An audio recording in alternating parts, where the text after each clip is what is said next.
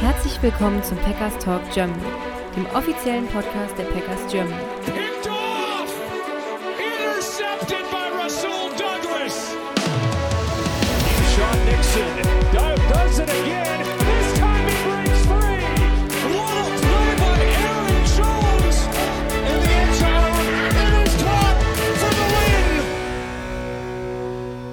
Hallo und herzlich willkommen zum Packers Talk Germany zu einer weiteren Folge, Folge Nummer 265. Ich bin der Jo und mit mir dabei ist heute der Sebastian.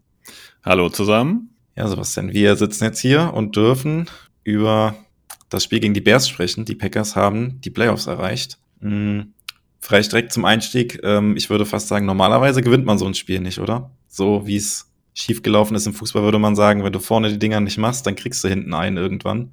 Die Packers wurden nicht bestraft. Nee, wurden sie nicht. Und äh, du hast schon das gut erwähnt. Die letzten Jahre sind solche Spiele in größerer Regelmäßigkeit nach hinten losgegangen. Und dafür war das gestern schon eine sehr, sehr saubere Performance der Packers. Und wir sind, ja, verdient in den Playoffs. Ähm, ja, hat sich jetzt überrascht nach den letzten Wochen, dass man den, den Turnaround noch geschafft hat. Es waren jetzt drei Siege am Stück. Äh, ich glaube, als wir hier zusammengesessen haben und nach dem Bucks-Spiel die Review aufgenommen haben, hätten wir jetzt nicht mehr so viel Geld drauf gesetzt, dass die Packers die Playoffs noch erreichen, oder? Nee, nee. Ähm, da ist jetzt schon einiges auch zwischenzeitlich passiert, das muss man ganz ehrlich sagen. Das ist jetzt nicht mehr das Packers-Team, das sich äh, hat von den äh, Giants quasi die Butter vom Brot nehmen lassen oder oder oder, da hat sich schon alles getan. Ähm, wir werden es ja später noch oft erwähnen, aber die Offense ist halt im Moment wie aus einem Guss. Ähm, die Personalien sind bis auf zwei Spiele eigentlich sehr austauschbar.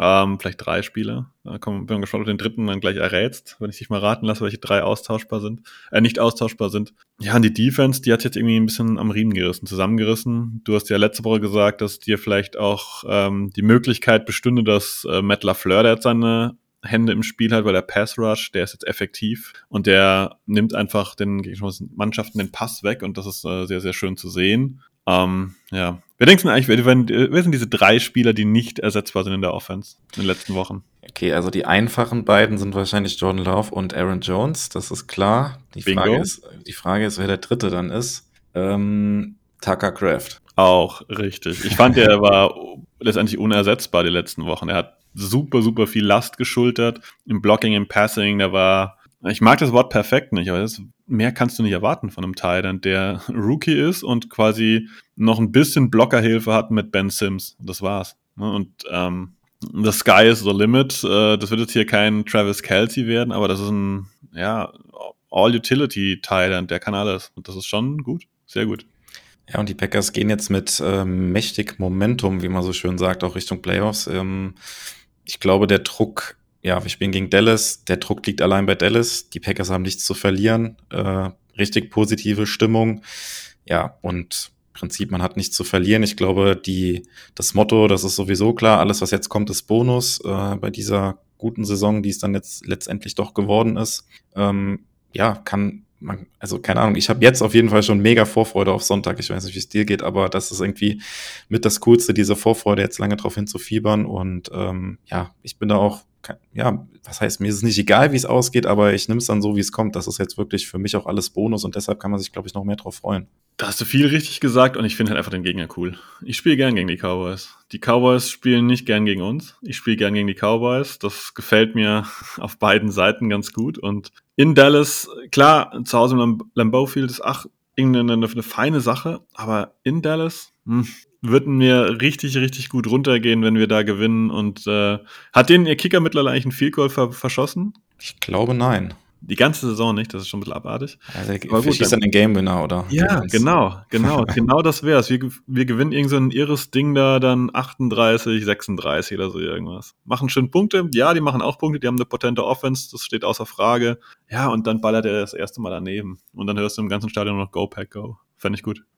Ja, ähm, ja, wir müssen aber noch mal ein bisschen zurückblicken auf das äh, Spiel gegen die Bears. Das wollen wir natürlich im Detail auch noch mal ein bisschen analysieren. Und vorweg haben wir noch ein paar News. Jetzt hier auch einen kurzen ähm, Einspieler für euch noch mitgebracht. Äh, da gebe ich gleich mal kurz ab an den Björn, der auch Mitglied bei uns im Verein ist und ähm, aktiv mitarbeitet oder mitwirkt beim German Charity Bowl. Und äh, genau, der Björn hat eine Nachricht für euch. Hallo liebe Footballfreunde, mein Name ist Björn May. Der ein oder andere wird mich eher als Hans-Peter Ording kennen und ich melde mich heute als Vertreter des German Charity Bowl e.V. Ein großer Dank geht an dieser Stelle direkt raus an die Packers Germany, die uns hier die Möglichkeit geben, eine tolle Aktion zu den Playoffs vorzustellen. Zunächst aber für diejenigen, die noch gar nichts von uns gehört haben, ein paar Worte zu unserem Verein. Der German Charity Bowl e.V. wurde im Jahr 2022 von Michael Klock ins Leben gerufen, der auch schon die Downset Talk Fantasy Football Bundesliga initiiert hat. Das Ziel unseres Vereins ist es, unser Hobby Fantasy Football mit dem guten Zweck zu verbinden. Um das zu erreichen, richten wir jedes Jahr ein Fantasy Football Turnier aus, den German Charity Bowl. In diesem Rahmen sammeln wir Spenden ein, die der Sieger des Turniers dann einer gemeinnützigen Organisation seiner Wahl zukommen lassen darf. Neben dem Charity Bowl haben wir aber auch noch andere Möglichkeiten geschaffen, uns zu unterstützen. Wir organisieren Bestball-Ligen, betreiben einen Merch-Shop und man kann uns natürlich auch als Fördermitglied unterstützen. Die Packers Germany machen auch mit bei unserem neuen Format Powered by German Charity Bowl e.V. Wer sich zu all diesen Themen genauer informieren möchte, ist herzlich eingeladen, das auf unserer Website www.germancharitybowl.de zu tun. Folgt uns auch gerne auf unseren Social-Media-Kanälen. Die Links dazu findet ihr in den Show Notes. Heute möchte ich aber vor allem unser neuestes Projekt zu den Playoffs vorstellen und das hat ausnahmsweise mal nichts mit Fantasy Football zu tun. Und das Beste, ihr könnt, wenn sich genug Mitspieler finden, tolle Preise abräumen. Ab dem kommenden Wochenende mit dem Start der Playoffs beginnt unser German Charity Bowl Playoff Special.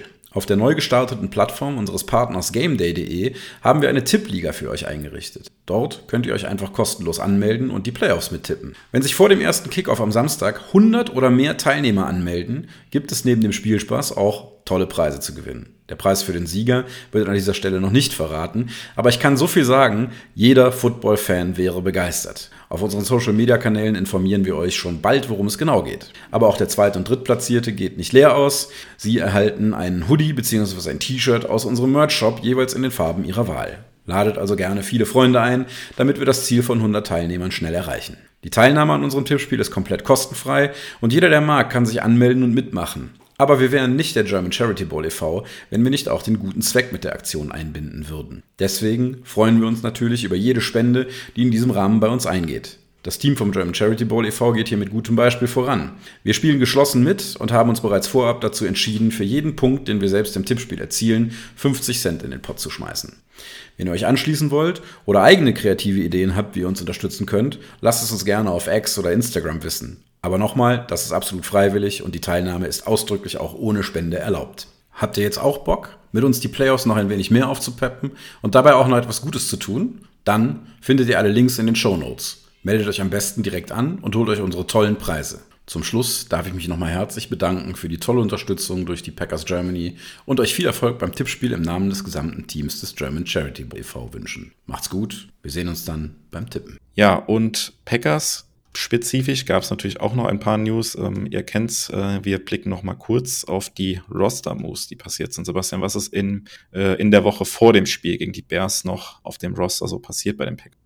Ein paar, naja, überraschende Sachen waren zum Ende vielleicht nicht mehr, weil es war schon ein bisschen angekündigt, dass es passieren könnte, aber aus meiner Sicht schon spannend, dass man Luke Musgrave nochmal aktiviert hat von Injury Reserve. Also der konnte sich dann doch noch erholen. Running Back Emmanuel Wilson wurde ebenfalls ähm, von der Injury Reserve wieder runtergefischt und aktiviert. Der hat dann im Spiel keine Snaps gesehen. Ähm, Safety Rudy Ford ist auf Injury Reserve. Jo hat im Vorgespräch schon ein bisschen gewitzelt und gesagt, naja, im Super Bowl wäre er wieder fit. Da könnte man ihn quasi wieder runterholen. Ähm, dann hat man Grant Dubose für das Spiel vom Practice Squad in einen Active Roster elevated. Das war ein spannender Move, weil damit war klar, dass wahrscheinlich ein Receiver, eventuell sogar zwei Receiver verletzungsbedingt ausfallen. Am Ende ist Christian Watson wieder ausgefallen und ich denke, dass äh, Wicks Reed da ein bisschen potenziell fraglich waren und man deswegen Grant Dubose das erste Mal, war das erste Mal, ne? Elevated hat. Genau. Und Cornerback David Long wurde entlassen. Für den hat man keine weitere Verwendung mehr. Genau, das war es in Sachen News diese Woche. Ja. Ähm, ja, ich hätte noch eine Frage an dich, beziehungsweise würde gerne mit dir da noch kurz einmal drüber diskutieren. Ähm, Christian Watson hat ja das fünfte Spiel in Folge verpasst und letzte Woche sah es ja eigentlich so aus, als könnte er spielen. Die Coaches klangen da ja auch positiv und dann hat er freitags, ähm, also mittwochs und donnerstags hat er trainiert, freitags dann plötzlich gar nicht und mit LaFleur hat er sich auch hingestellt, ja, das war durchaus geplant, dass er nochmal geschont wird, bla bla bla. Äh, Habe ich ihn nicht so ganz abgekauft. Ähm, Glaubst du, wir sehen Watson im Spiel gegen Dallas nochmal? Das ist natürlich jetzt schwer für uns äh, zu beurteilen, aber irgendwie ist es schon, ja, komisch. Jetzt das fünfte Spiel, hätte man ihn auch auf IR packen können. Das mit dem Oberschenkel scheint irgendwie nicht so, ja, nicht so wirklich zu, zu, zugunsten der Packers zu verlaufen. Ah, ich finde das schwer zu beurteilen. Ähm, ich glaube, dass das schon wackelig ist, ob man ihn sieht. Ich glaube, es ist so an der Grenze dran. Ähm, jetzt könnte ich böse sein und sagen, es ist für die Packers auch gar nicht relevant. Das ist, das klingt jetzt ganz, ganz furchtbar irgendwie, dass es fast egal wäre oder mir egal wäre, ob äh, Watson dabei ist oder nicht, aber wir haben eine absolut fluide Offense ohne ihn. Ich sage nicht, dass die mit ihm dann schlecht wird oder dass er nicht noch eine weitere Verbesserung wäre, aber es ist nicht so, dass wir ein Problem haben oder abhängig sind von ihm irgendwie und daher mache ich mir da gar keine allzu großen Sorgen drum. Ähm, die meisten Sorgen, die ich mir bezüglich ihm mache, sind eigentlich so bezüglich Karriere. Weil wenn er dauernd hier den berühmten Hamstring hat, ich habe das, glaube ich, während der Saison mal gesagt, er kommt mir halt ein bisschen wie Will Fuller vor. Er hat so Spiele, da explodiert er und dann ist er wegen, steht mir nicht zu aus der Entfernung zu beurteilen, aber wegen kleineren Verletzungen fällt dann halt mal zwei, drei Wochen wieder aus, ist dann wieder so ein, zwei Spiele da und fällt dann wieder aus. Irgendwie so sieht das im Moment ein bisschen aus, wie wenn er seinen Körper das irgendwie nicht ganz so gut verkraftet. Teilst ja, du die Meinung? Ja, genau darauf wollte ich auch hinaus, dass es ähm, für mich langfristig auch ein bisschen alarmierend ist, was da jetzt mit mit Watson ist. Aber du hast es gesagt, das ist aus der Entfernung natürlich äh, schwierig zu beurteilen. Ähm, ja, und im Prinzip geht trotzdem immer noch das, was ich letzte Woche auch mit äh, Sebi im Podcast gesagt habe, dass es, äh, ich fände es durchaus auch spannend, wenn wir jetzt die, die Offense, so wie sie gerade heiß gelaufen ist, dann auch tatsächlich mal komplett sehen würden mit allen Receivern. Es war jetzt in dem Spiel auch wieder so, dass wir ähm, ja, wie lang war es? Ähm, nicht mal ein Viertel von Romeo Dubs gesehen haben. Der musste dann auch wieder runter und dann, ja, war wahrscheinlich Dontavian Wicks, Right Receiver 1 und äh, ja, Bo Melton dann dahinter. Ähm, ja, die Packers können das irgendwie kompensieren, zeugt natürlich auch von der Tiefe. Ähm, ja, nichtsdestotrotz, wie gesagt, ich würde trotzdem mal gerne alle irgendwie, alle Wide Receiver fit auf dem Feld sehen, weil ich glaube, das würde die Offense noch ein bisschen mehr öffnen, würde noch mehr Möglichkeiten geben, habe die Hoffnung noch nicht aufgegeben, dass wir es gegen Dallas vielleicht sehen, bin aber tatsächlich eher pessimistisch. Ähm, ja, ich würde sagen, wir starten einfach mal ins Spiel dann rein, Sebastian, ähm, mit der Offense. Ähm, bleiben wir doch bei den Right Receivern. Ähm, ich glaube, du hast die Snap-Zahlen schon gesehen. Äh, wenn du sie nicht gesehen hast, dann äh, kannst du ja doch sonst ansonsten auch noch mal tippen, wer der Wide Receiver ein. Hm? Sie sind mir bekannt. Also sind dir bekannt, okay, dann, dann äh, kläre die Zuschauer, Zuhörer doch gerne auf, wer Wide Receiver 1 war von den Snap-Zahlen weil das ist durchaus überraschend. Bo Melton. Bo Melton hat die meisten Snaps gesehen, mit am Ende 45 und 75 Prozent der Snaps. Und ähm, kurz äh, dahinter war Dontavian Wicks mit 43 Snaps. Und dann kam erst Jane Reed mit 36. Und dann gibt es später noch Marley Keith mit 23 und Romeo Dubs hatte nur 11. Der ist allerdings ja verletzt aus dem Spiel ausgeschieden. Das ist der einzige Punkt, wo ich mir bei den Wide Receiver vielleicht ein bisschen Sorgen machen würde, weil Reed war jetzt ein paar Wochen nicht 100% fit. Äh, Wicks ist auch immer so ein Wackelkandidat. Ähm, so sehr ich jetzt Bo Melton erstmal schätze, es hat seinen Grund, warum er bei den Seahawks sich nicht hat durchsetzen können und bei den Packers jetzt schon auch ein bisschen gebraucht hat. Ist total cool, wie er es macht und ich hoffe, das geht jetzt so weiter. Aber wenn wir jetzt nächste Woche nur noch mit einem angeschlagenen Reed oder wegen mir auch Wicks und einem angeschlagenen Reed und ähm, Melton und Heath irgendwie da stünden, wenn vielleicht Dubs und äh, Watson nicht fit wären, das wäre schon unangenehm, weil jetzt direkt auf Grant Dubose setzen, weiß nicht, das wäre schon äh, eine Kombi, die mir nicht so zusagen würde. Oder ähm, Zusagen schon, aber wo ich einfach sagen würde, das wäre garantiert sportlich schwierig dann gegen die Cowboys. Ja, das auf jeden Fall. Also das steht auf jeden Fall um, auf, auf wackeligen Beinen, auch wenn die Packers das jetzt irgendwie immer geschafft haben, das äh, zu kompensieren. Ähm, ich dachte jetzt eigentlich, dass du jetzt, äh, nach dem, was wir im Vorgespräch gesprochen haben, hier die Victory Lab noch drehen würdest für Bohm-Helden.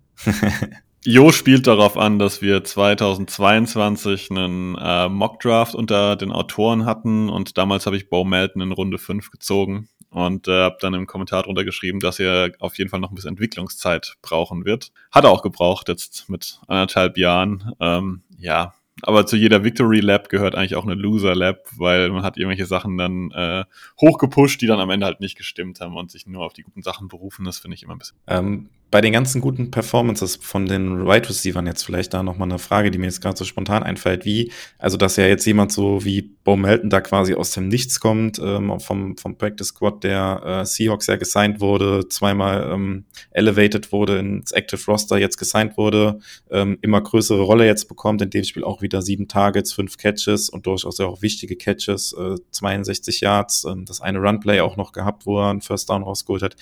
Ähm, in, wie sehr ist das denn überhaupt individuelle Qualität von so einem Bowmaten und inwieweit ist es halt einfach scheme-abhängig? Ich habe auf die Frage nicht gewartet, aber ich hätte diesen Punkt, wenn nicht später, aufgeworfen, weil ich glaube, dass das Skill dazugehört, weil du musst diese Lücken auch finden und du musst den Ball dann auch entsprechend fangen und sichern und das hat Bo Melton gut getan.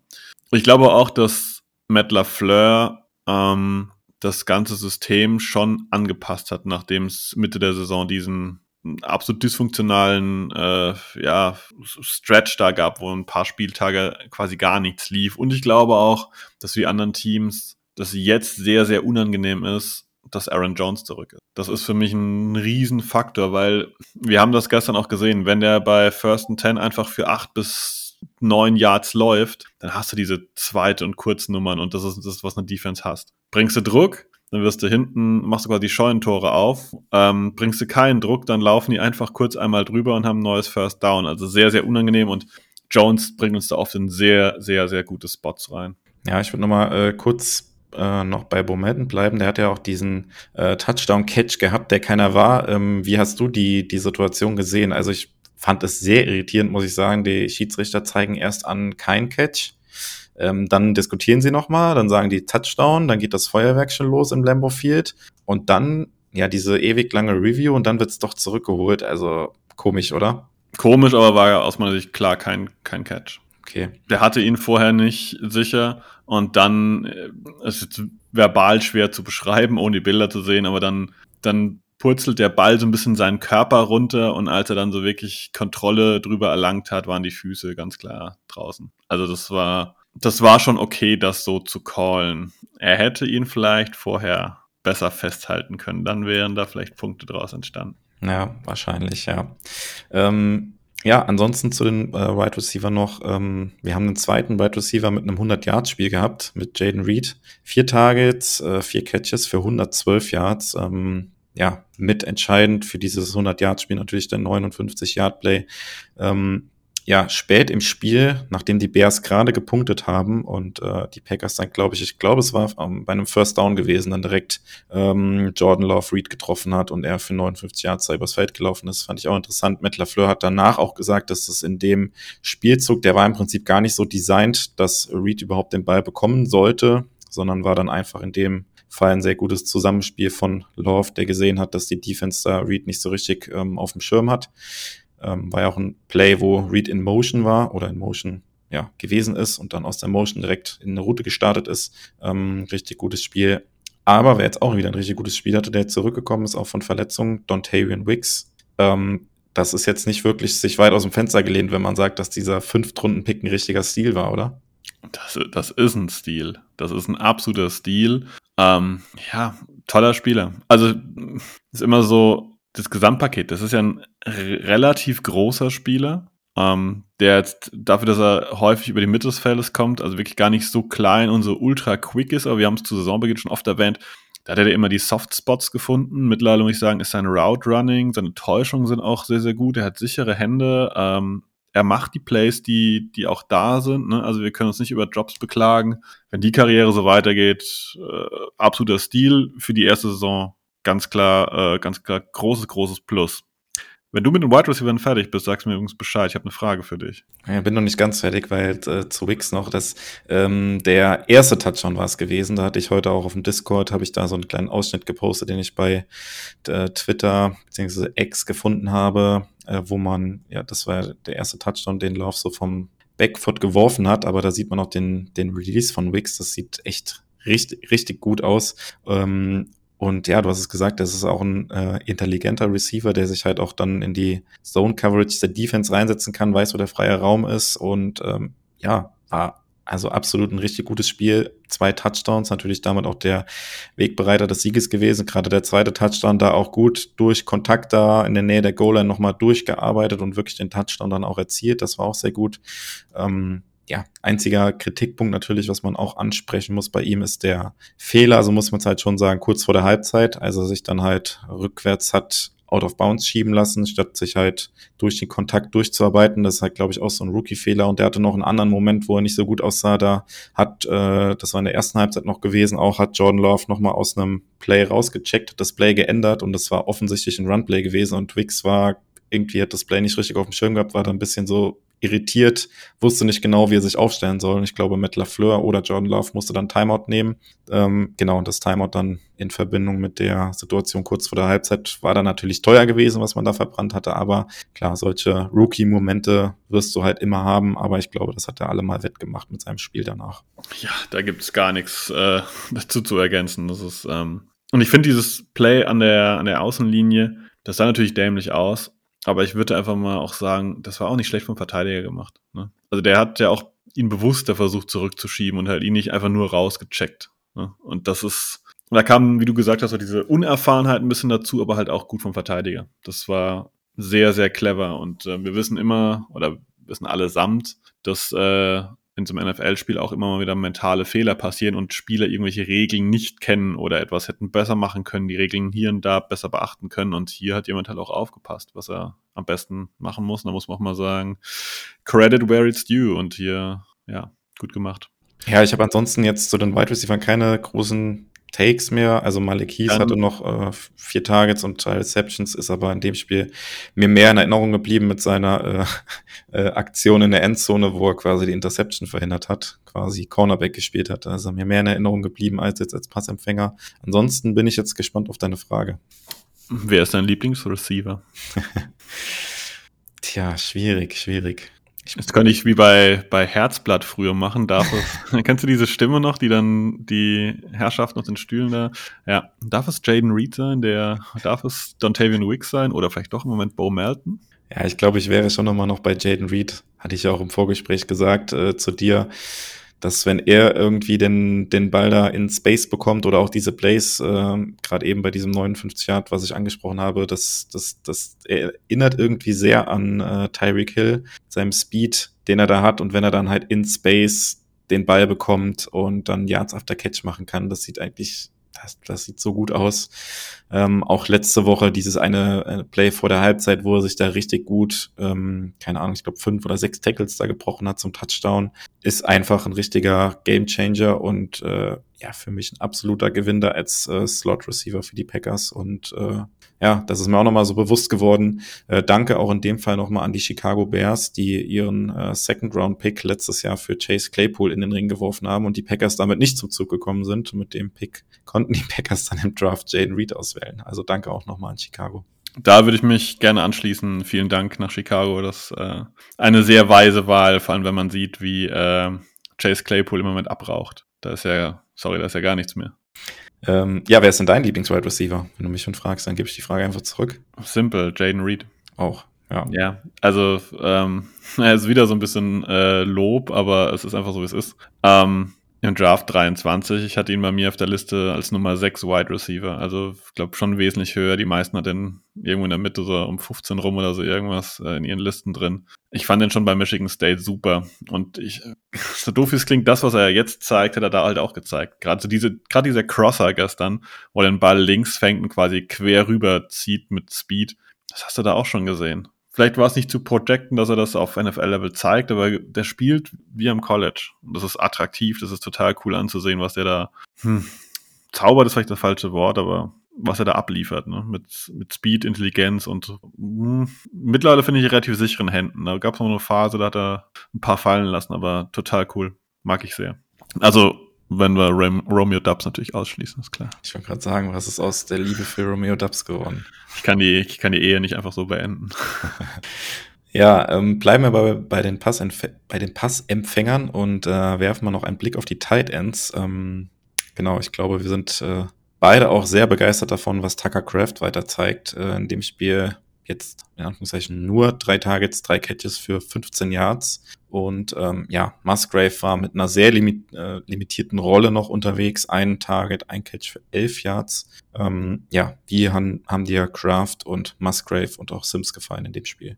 Wir haben, also, wenn man mir das vor der Saison gesagt hätte, dass wir hier sitzen und sagen, wir haben einen sehr, sehr, sehr, sehr guten Tight End Room, hätte ich gesagt, ja gut, dann müssen wir irgendwie was wir Trade machen und noch einen Veteran holen oder so, weil das war ja wirklich, das ist so ungewöhnlich für die NFL, dass Titans in dem ersten Jahr so abliefern. Und da darf man sich jetzt mal von der Sam Laporta Story in Detroit nicht blenden lassen. In der Regel sind Titans in Jahr eins oft nur auf der Bank gebunden. Wenn wir an Trey McBride denken, der jetzt bei den Cardinals zum Saisonende ähm, auch steil gegangen ist, der ist im Draft 22 über den Tisch gegangen. Im ersten Jahr war der mh, hm, wenig eingesetzt. Ne? Und das ist eigentlich der klassische Weg bei Titans. Das erste Jahr da nichts läuft und dann ähm, im zweiten Jahr das eigentlich erst losgeht. Und da haben Musgrave und Kraft sehr, sehr gut abgeliefert. Dann haben wir überlegt, naja, gut, Tyler Davis war so als Titan 3 eigentlich angedacht und ähm, dann wurde irgendwie ganz, war das, war das vor Saisonbeginn noch oder nach Woche 1? Ich weiß nicht mehr. Irgendwann kam dann Ben Sims dazu. Ja, und jeder hat gedacht, naja, das ist so halt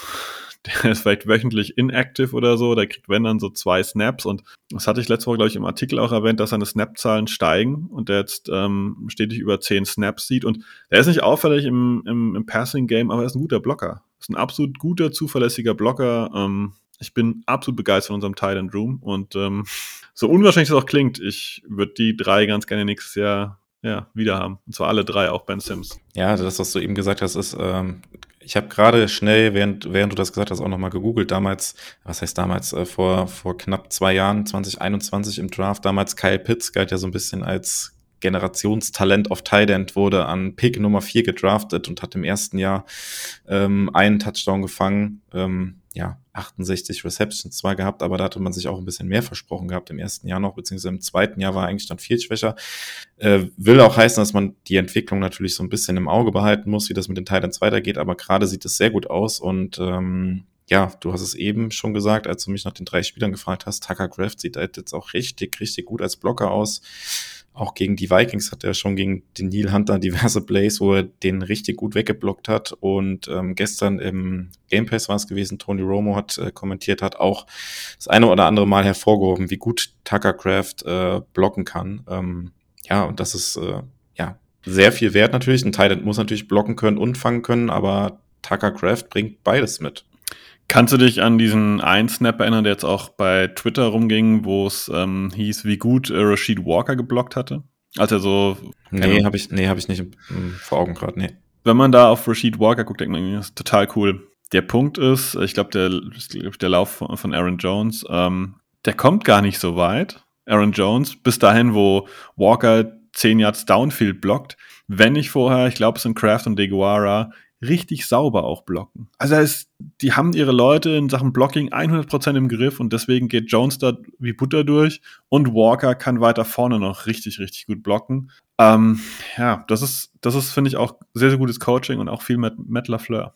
Wie siehst du die Snap-Verteilung bei den Titans jetzt, wenn Musgrave jetzt noch eine Woche mehr ähm, Training wieder hat? Ähm, ja, es gibt ja eigentlich wenig Argumente, Tuckercraft Snaps wegzunehmen, oder? Aber der hat jetzt diese Woche auch wieder, ich muss jetzt mal gerade schnell nachgucken, aber sehr viele Snaps gesehen. Ähm, 90 Prozent. Ja, also quasi fast bei jedem Play der Offense auf dem Feld gestanden und liefert im Prinzip keine Argumente, warum das weniger werden sollten. Ähm, oder würdest du das anders sehen, wenn Musgrave fitter wird jetzt? Ich würde ihm maximal Luft geben. Luft, also im Moment ist, ich finde es immer so schwierig zu sagen, der und der ist die Nummer eins. Ich finde, glaube ich, beide sind sehr, sehr nah beisammen. Die waren ja auch in Runde zwei und drei gedraftet, also ist nicht so weit voneinander entfernt. Ähm, die sind nah beieinander und ich würde halt Musgrave, wenn er fitter wäre, dann vielleicht sag ich mal, Erkennung 25% der Snaps geben und Tucker Craft dann einfach 75. Das ist so ein bisschen, dass einfach die Energie stetig da ist. Bei einem großen Switch jetzt irgendwie von wegen 50-50 oder Musgrave ist back und die Nummer eins Dafür sehe ich jetzt gerade keine, keine Argumente. Und das ist ja eigentlich das Schöne für eine gegnerische Defense. Wir können beide rausschicken. Das, ähm, da sind sie schon unterschiedlich, weil Musgrave schon ein bisschen gerne mal von sich aus ein bisschen tiefer geht und auch diese Soft Spots findet, während Kraft so ein bisschen wie so ein Arbeitsteam, so ein Workhouse dann auch mal so ein, zwei Leute überläuft. Aber das ist unangenehm für eine gegnerische Defense und äh, mega cool. Ja, dann, wer, ist, wer ist da dein Liebling? Ja, also gerade aktuell geht nichts an Tucker Craft vorbei, aber im ersten Saisondrittel war natürlich schon Musgrave derjenige gewesen, der da irgendwie die Highlight-Plays hatte. Die Verletzung war natürlich zu dem Zeitpunkt unglaublich bitter gewesen. Muss man natürlich jetzt auch mal schauen, wie er davon zurückkommt, aber ja, habe ich auch schon mal gesagt, klingt blöd, aber die Verletzung hat wahrscheinlich auch der Entwicklung von Tucker Craft nicht geschadet. Das ist, glaube ich, das zentrale Argument, ja. Weil Craft hatten wir, glaube ich, auch zu Beginn mal nur zwei Snaps oder zwei Prozent, also irgendwas, drei Snaps. Der hat am Anfang gar keine Rolle gespielt, ja. Ja, ja, ja. Ja. Und hat sich reingebissen. Ja, ähm, ja, der Name, über den wir jetzt sprechen müssen, eben auch schon häufig angeklungen, Aaron Jones, äh, wieder ein mega krasses Spiel gemacht und absoluter Gamechanger auch für diese Offense. Ähm, die Bears kommen in das Spiel als ähm, ja, zweitbeste Run-Defense, glaube ich, nach Total Yards und ähm, auch nach Expected Points Added gegen den Run, Top 3 Defense, ähm, in Yards per Carry, Top 5 Defense und ja, dann kommt Aaron Jones, bekommt 22 Mal den Ball und läuft für 5 Yards im Schnitt. Äh, hättest du damit gerechnet? Frage ich mal so nach den letzten zwei Wochen muss man fast damit rechnen. Weil der da ja auch die, ich glaube, der hat zweimal in Folge sechs Yards im Schnitt gehabt. Ne? Ähm, ja, es ist ein unangenehmes Thema, aber Aaron Jones hat am 2. Dezember Geburtstag. Das heißt, wenn wir ihn verlängern sollten oder den Vertrag anpassen sollten, dass man ihn behalten kann, weil er hat nächstes Jahr ein Cap-Hit von, glaube ich, 17 Millionen, was für einen Running Back indiskutabel ist. Ähm, dann ist er 30. Und eigentlich ist das so das klassische Alter, wo man sich von Running Backs trennt. Ne, wo man sagt, okay, 28, 29, dann ist aber spätestens Ende und dann sucht man sich den nächsten, die nächsten äh, frischen Beine. Aber Aaron Jones liefert jedes Argument dafür ab, dass man sagt, also One More ist auf jeden Fall drin. Und ich, ich kann es mir auch gar nicht anders vorstellen, weil der, der passt in diese Offense so perfekt rein. Und es sind, sind, sind viele Kleinigkeiten jetzt, die ich äh, erwähnen könnte die Wide Receiver Gruppe ist so gut und so vielfältig mit den Tight Ends, dass Aaron Jones gar nicht mehr großartig ins Passspiel eingebunden werden muss, wie das früher war, weil es quasi nach Devonta Adams, ich sag jetzt mal, nahezu keine Option gab. Ähm, und er kann sich aufs Laufspiel kontrollieren und der, der, der, kommt mit diesem Blocking so gut dadurch auch. Also die, das, das harmoniert einfach alles. Und ähm, ich muss hier ganz klar sagen, die Packers müssen einen Weg finden, diesen Vertrag anzupassen, dass man Aaron Jones behalten kann. Das ist ähm, für mich trotz des Alters unabdingbar. Die Frage wow. ist ja eher sogar, ob man, weil die gesamte Offense im Prinzip relativ jung ist und ja auch günstig ist und nicht so viel Geld kostet, ob man sogar in Kauf nehmen kann, dass Aaron Jones dann halt mit 16, irgendwas Millionen gegen den Cap zählt nächstes Jahr. Wir haben immer gesagt, wir haben das immer so hingestellt, ja, das ist das letzte Vertragsjahr, da kommt man aus dem Vertrag raus und ähm, eigentlich ist das quasi eine gesetzte Sache, dass die Packers da ihn entweder entlassen oder was am Vertrag dran machen müssen. Ich finde mittlerweile, du hast es äh, ja auch gesagt, der liefert so viele Argumente dafür, dass er nächstes Jahr weiter Teil äh, des Kaders sein sollte, weil ja, also das, ist einfach, ich habe es letzte Woche auch schon gesagt, wenn du da AJ Dillon den Ball gibst, der holt dir vielleicht äh, in dem Spiel zwei Yards pro Versuch irgendwie raus, aber keine fünf. Ähm, das war schon krass, auch was Aaron Jones halt auch nach Kontakt noch gemacht hat oder wie gut er halt Defender halt wieder aussteigen hat lassen gegen eine wirklich, wirklich gute Run-Defense. Das muss man ja immer wieder dazu sagen. Es war jetzt nicht irgendwie eine, eine schlechte Run-Defense, zumindest auf dem Papier. Das ist natürlich auch immer irgendwie Matchup-abhängig und ähm, offensichtlich hat äh, da Matt LaFleur auch einen sehr guten Gameplan gehabt, um Aaron Jones halt auch gut in Szene zu setzen. Aber aktuell führt für mich kein Weg daran vorbei, dass Aaron Jones nächstes Jahr ähm, wieder Teil dieser Offense sein sollte. Und was man bei der ganzen Sache natürlich auch nicht vergessen darf, die Offense ist sowieso sehr, sehr jung. Ähm, Aaron Jones ist da jetzt der ähm, älteste Spieler im, im Lockerroom der Offense, sage ich jetzt mal. Und wenn du da jetzt so einen Spieler, der ja auch wirklich so ein Typ ist, der ja, sich für andere Leute einsetzt, der hinter dem Team steht, der hundertprozentig hinter den Packers steht, wenn du da jetzt so einen wieder rausnehmen würdest. Das macht natürlich auch eventuell was mit dem Team. Und ich glaube, ähm, er, er hat da die letzten paar Spiele dafür gesorgt, dass äh, er nächstes Jahr weiter das Trikot tragen darf. Ich habe nichts zu ergänzen. Ja, und ansonsten brauchen wir auch zum Run-Game nicht mehr viel zu sagen, denn äh, es gab ansonsten niemanden, der äh, den Ball bekommen hat, äh, also zumindest kein klassischer Running Back, der den Ball bekommen hat für einen Laufspielzug. Ähm, Patrick Taylor hatte noch ein paar Snaps, hat aber den Ball nicht bekommen. Ähm, genau, es gab zwei designte Runs über Bo Melton und ansonsten Jordan Love mit Scrambles noch, aber das war es im Run-Game gewesen. Aber könnte auch sagen, die Packers haben mehr nicht gebraucht. Und ähm, ja, dann können wir ähm, zum Quarterback kommen und über Jordan Love sprechen, der in dem Spiel sein bisher bestes Quarterback-Rating seiner Karriere erzielt hat. 27 von 32 Pässen angebracht hat für 316 Yards, zwei Touchdowns, also fünf Bälle nicht gefangen und äh, zwei von diesen fünf Bällen waren ja potenziell sogar Touchdowns gewesen, die man hätte vielleicht auch fangen können. Also Romeo Duffs, der bei war fangbar, Bomelton haben wir eben auch schon gesagt, war fangbar. Dann sieht das nochmal ganz anders aus. Ähm, ja, dein Kommentar zum Auftritt von Jordan Love in dem Spiel. Perfekte runde Vorstellung. Ähm, wir haben alle Facetten gesehen, die einen guten Quarterback ausmachen. Wir haben gute Feldanalyse gesehen. Wir haben Anpassung an der Line gesehen von ihm. Ähm, wir haben Ruhe gesehen, wir haben Antizipation gesehen, wir haben Zip auf den Ball gesehen, wir haben sichere Pässe gesehen. Ich erinnere zum Beispiel mal an dieses eine Play, als wir, glaube ich, in der eigenen Endzone standen irgendwie und Aaron Jones da ähm, in einem Laufspiel, ich weiß nicht, war nicht, glaube ich, nicht an der 1, war an der 3 oder so irgendwas, quasi negative Läufe, einen negativen Lauf hatte und ähm, die Packers dann aber auf äh, Pass gegangen sind und er in aller Ruhe, war das Kraft über die Mitte?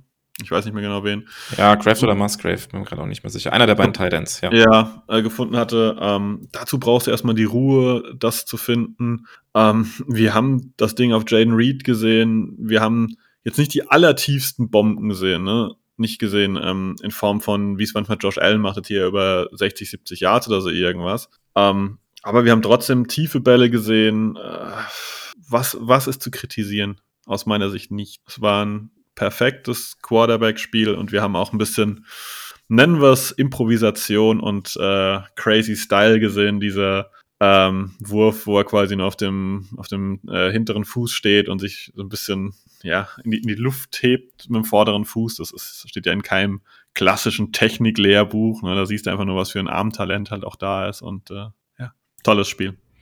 Ja, ähm, Leute, die so ein bisschen auf gutes Quarterback-Play stehen oder vielleicht auch Draft-Prospects analysieren, die haben, glaube ich, bei diesem Play da auch die Hände beim Kopf zusammengeschlagen, weil das ist ja eigentlich das, was du als Quarterback eigentlich nicht machen solltest, wenn du gut in der Pocket stehst, dann irgendwie so nach hinten fallen, noch irgendwie einen Wurf raushauen, aber ähm, ja, Love scheint dieses Armtalent zu haben, dass er halt auch aus dieser schlechten Base, so sagt man ja, trotzdem die Würfe anbringt. Und ich finde, man kann fast nicht genug ähm, Respekt äh, gegenüber Jordan Love zollen für den Auftritt gegen die Bears. Ähm, es gab ja so viele negative Momente auch in dem Spiel. Du hast äh, ja in der kompletten Woche vor dem Spiel alles fokussiert sich auf diesen einen Auftritt jetzt. Ähm, äh, du hast sehr viele Spiele in der NFL, wo es um nichts mehr geht. Alle gucken im Prinzip auf das äh, Spiel der Packers und ähm, ob sie wieder stolpern gegen die Bears. Ähm, das ist ein unglaublicher Druck, finde ich, halt auch auf dieser Offense und insbesondere halt auch auf Jordan Love, der in so einer Situation auch noch nie gewesen ist. Und ähm, ja, gefühlt steckt er das weg wie so ein äh, Veteran Quarterback, der irgendwie zehn Jahre schon in der NFL spielt und lässt das überhaupt nicht an sich rankommen. Die ganzen negativen Plays, die es gab, alles egal gewesen. Ähm, ja, ein, ein Wurf, der vielleicht dann da kurz vor der Halbzeit äh, der Turnover worthy war, äh, wo Malik Keys dann im Prinzip Verteidiger gespielt hat. Ansonsten aber super sauber, äh, Bälle gut platziert. Ich meine, diesen Wurf auf, auf Wicks haben wir gerade vom Backfoot, haben wir schon gesagt, aber auch der ähm, der gedroppte Touchdown-Pass von Romeo Dubs, wo er da so ein bisschen improvisiert und so schräg übers Feld dann nochmal ihn genau dahin wirft, wo ihn entweder Dubs halt runterpflückt oder er halt über die Endzone hinweg segelt, also perfekt platziert und auch der Wurf auf, ähm, auf Melton, den er ja leider nicht festhalten kann, das war auch ein richtig gut platzierter Wurf da in der Endzone. Es gibt an der Performance wenig auszusetzen und ich glaube, dieser eine kleine Schönheitsfehler mit dem Fumble, das kann man ihm auch verzeihen, oder? Ja, ähm, ja, also dieser Fumble ist vielleicht nochmal ein anderes Thema. Das ist Jordan Love und Laufspiel. Ich habe mich jetzt mal aufs Passspiel beschränkt. Vielleicht kann man gleich mal zu seinem Laufspiel nochmal was sagen. Ähm, im, im Passing Game war das, war das erste Sahne. Und dieser, dieser Pass, dieses äh, Turnover-worthy Play, was du da erwähnt hast, ja, das, das passiert gerade in so einer Situation kurz äh, vor der Halbzeit einfach mal, dass du mal einen versuchst und der in der Regel wird der runtergeschlagen oder weggeschlagen und manchmal gibt es eine Interception. Das ist jetzt so, ja, gehört einfach dazu. Der Laufspielpunkt ist, ich finde, da merkt man schon noch am meisten, dass er roh ist. Weil ich finde, da ist er über die Saison, Saison hinweg teilweise ein bisschen zögerlich gewesen und ähm, wenn, dann ist er auch nicht so auf Ball Security aus und er wollte es da halt erzwingen in einer Situation, wo es eigentlich jetzt nicht unbedingt nötig war. Selbst wenn es halt ein vierter, dann vierter Versuch gewesen wäre, ähm, ja, so what. Ne? Also das ist jetzt nicht unbedingt rausgerissen. Im Zweifel die Offense der, der Bears ist, hat nicht so gut funktioniert, dass man sagen muss, wir haben ganz, ganz große Angst, dass sie den Ball jetzt irgendwie gleich haben. Ähm, da hat er ein bisschen zu, zu viel gewollt, aber ich glaube, das ist so der Punkt, wo ich sagen würde, da kann er sich im Verhältnis zu, zur aktuellen Saison nochmal deutlich verbessern. Laufspiel, eigene Scrambles vielleicht ähm, analysieren, wann muss ich gehen, weil da sind die Entscheidungen über die Saison hinweg schon oft ein bisschen zu spät gefallen. Das ist nur mein Eindruck. Ähm, ja, also der Fumble jetzt hier, ich fand es halt zum Teil auch einfach äh, unglücklich, weil der, ich weiß gar nicht mehr welcher Bears-Spieler es war, den, der einfach den, den Helm dann halt irgendwie, also John Love, so irgendwie den, hat den Ball eigentlich, finde ich, ganz okay weggesteckt und der Bears-Spieler kommt halt irgendwie mit dem Helm so ein bisschen dran. Ja, ich würde es fast ein also, bisschen unglücklich bezeichnen. Ich sag eher dämlich. Also du kannst, du kannst nicht den Ball in einem Arm eingeklemmt über einen Spieler drüber ziehen. Ne? Also das ist, das ist schon grundsätzlich High Risk. Ne? Also wenn ja, okay, du ja, guter Punkt eigentlich, ja. Zwei Meter zehn bist und der Verteidiger ist Meter, fünfzig, sorry, dann könntest du das schon vielleicht machen, aber da die ja eine ähnliche Größe haben, musst du schon damit rechnen, dass der mit, seinen, mit seiner Ausrüstung das Ding da irgendwie berührt und bewegt. Ne? Also das ist, das ist schon eine mutige Sache, den eingeklemmt über den, den Kopf drüber ziehen zu wollen. Ähm, ja. Ja, es war, war unglücklich in dem Moment, weil das Spiel war zu dem Zeitpunkt ja eigentlich dann wirklich komplett unter Kontrolle. Die, die Packers hatten geführt, ähm, zu dem Zeitpunkt mit acht Punkten äh, Vorsprung, haben den Ball zu dem Zeitpunkt wieder sehr, sehr gut bewegt und ähm, ja, es war kurz vor Ende des dritten Quarters. Äh, ja, Packers Ball gut bewegt. Wenn sie da nochmal gescored hätten, wären die Packers auf zwei Scores weg gewesen. So hat man halt im Prinzip die Bears dann nochmal ins Spiel gebracht. War halt unglücklich. Die ganze Situation natürlich aber auch ein bisschen unglücklich, weil das war natürlich auch nicht so geplant, dass John Love in dem Moment läuft, sondern da hat, glaube ich, einer der Receiver auf der linken Seite war es irgendwie nicht mitbekommen, dass da äh, ja, Jordan Love wollte dann Screen werfen, aber ich glaube, ich glaube, es war auch Jaden Reed, der das irgendwie den Call nicht richtig mitbekommen hat und dann musste Love halt improvisieren. War halt unglücklich. Ähm, ja, aber wie gesagt, das ist, glaube ich, so ein, so ein Schönheitsfehler an ansonsten, ansonsten richtig, richtig guten Performance. Ja, und ich glaube, mit der Entwicklung insgesamt ähm, werden wir sicherlich dann auch, wenn die Saison rum ist und es auch darum geht, nochmal darüber zu sprechen, wie es jetzt mit Jordan Love weitergeht. Er wird mit sicherlich oder mit Sicherheit ein Vertragsangebot bekommen von den Packers jetzt ähm, in der kommenden Offseason, auch wenn er noch einen Vertrag hat, ähm, wird es dann einen neuen Vertrag geben. Da darf man gespannt sein, wie der aussieht. Vielleicht auch ein bisschen mit davon abhängig, wie jetzt der Playoff-Run der Packers aussieht. Weiß man nicht, aber ich glaube, er hat sehr viele Argumente dafür geliefert, dass er da jetzt auch ordentlich bezahlt wird. Ähm, ja, aber ich glaube, das ist ein Thema für die Offseason und ähm, ja, seit Mitte der Saison ist das, was John Love liefert, einfach richtig gut und äh, man darf ja nie vergessen bei der ganzen Sache, dass das Ganze ähm, ja mit funktioniert mit Rookies und Spielern im zweiten Jahr, auf die er die Pässe wirft und ähm, da ist auf jeden Fall noch Potenzial nach oben und äh, wie Adrian Franke heute gesagt hat im Montalk bei Downset Talk, extrem hohes Ceiling auch bei der Packers Offense. Ja, das kann man nur unterschreiben. Man darf ja echt nicht vergessen, dass ähm, John Love noch lernt dass diese O-Line sich jetzt anfängt zu finden. Ja, ein bisschen up, ein bisschen down gehört manchmal einfach dazu. Aaron Jones ist zurück, die Receiver sind eigentlich angeschlagen, so doof wie es klingt, und wir haben lange ohne unseren Titans 1-2 gespielt. Ne, also es ist jetzt nicht so, dass wir seit Wochen mit voller Hütte spielen, sondern es funktioniert einfach gut. Das ist, äh, es gibt ein komplettes Bild und äh, ja, aber wie du schon erwähnt hast, ähm, wir werden in der Offseason dann nochmal genau drüber sprechen. Wer weiß, wann die Offseason für die Packers beginnt. Vielleicht erst in vier Wochen. Mal schauen. Ähm, genau, und da werdet ihr auch vorher nochmal mit ein bisschen ins Boot kommen, weil wir wollen nochmal dann, das ist dann erst der Fall, aber eure High- und Low-Lights der Saison wollen wir dann nochmal hören und werden wir die nochmal ein bisschen besprechen. Aber das alles zu gegebener Zeit erstmal schlagen wir die Cowboys und dann gucken wir mal, äh, wer als nächstes fällig ist. Ja, noch ein paar Stats zu John Love, weil ich es mir rausgeschrieben habe, bevor, es, bevor ich es mir umsonst rausgeschrieben habe. Also ich glaube, es hätte vor der Saison jeder unterschrieben. Er ist tatsächlich jetzt am Ende der einzigste Quarterback, der neun Spiele hatte mit zwei Touchdowns und null Interceptions. Finde ich ein beeindruckendes Stat. Äh, Platz zwei mit Passing Touchdowns 32 hätte ich auch blind unterschrieben vor der Saison. Äh, Passing Jahr 2159, Platz 7. Ja, und äh, diesen Stretch seit Mitte der Saison haben wir jetzt ja schon auch häufiger angesprochen. Seit Woche 9 ist er der beste Quarterback in der NFL, was Expected Points Added angeht pro Play. Ja, also die Entwicklung geht in die richtige Richtung. Ich glaube, da kann man sich unabhängig vom Ausgang dieser Saison ähm, auch jetzt schon freuen auf nächste Saison. Ähm, ja, können wir. Ich habe auch noch eine Gegenfrage. Ja. Wäre das letztes Jahr mit den Receivern bei den Packers auch möglich gewesen? Mit Lazar, mit Cobb? Puh. Also mit Jordan Love als Quarterback jetzt, meinst du?